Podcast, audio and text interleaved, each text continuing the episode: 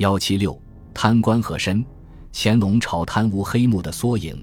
清朝贪官和珅承袭了父亲三等轻车都尉的世职，二十岁时入宫当差。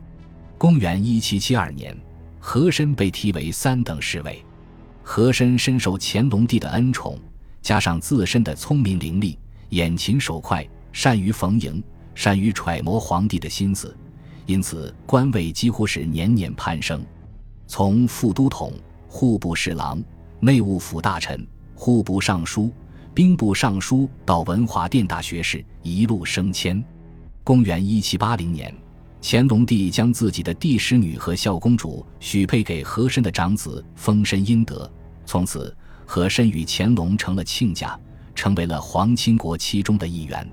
和珅生性贪婪，为了扩大财源，他千方百计地进行盘剥与搜刮，很快就扭转了内务府亏空的局面。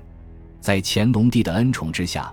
和珅在极力聚财敛财的过程中拼命的贪污受贿。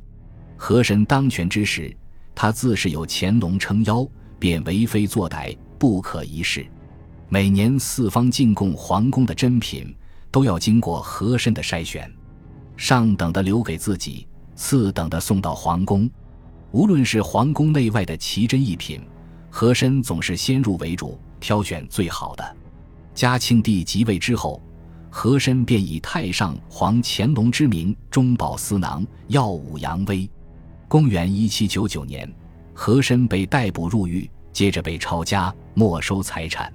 经查抄，和珅的家产共有田地八十万亩，生杀金二百万两，金元宝一千个，银元宝一千个，银子不少于十二亿两，比清宫十年收入的总和还多。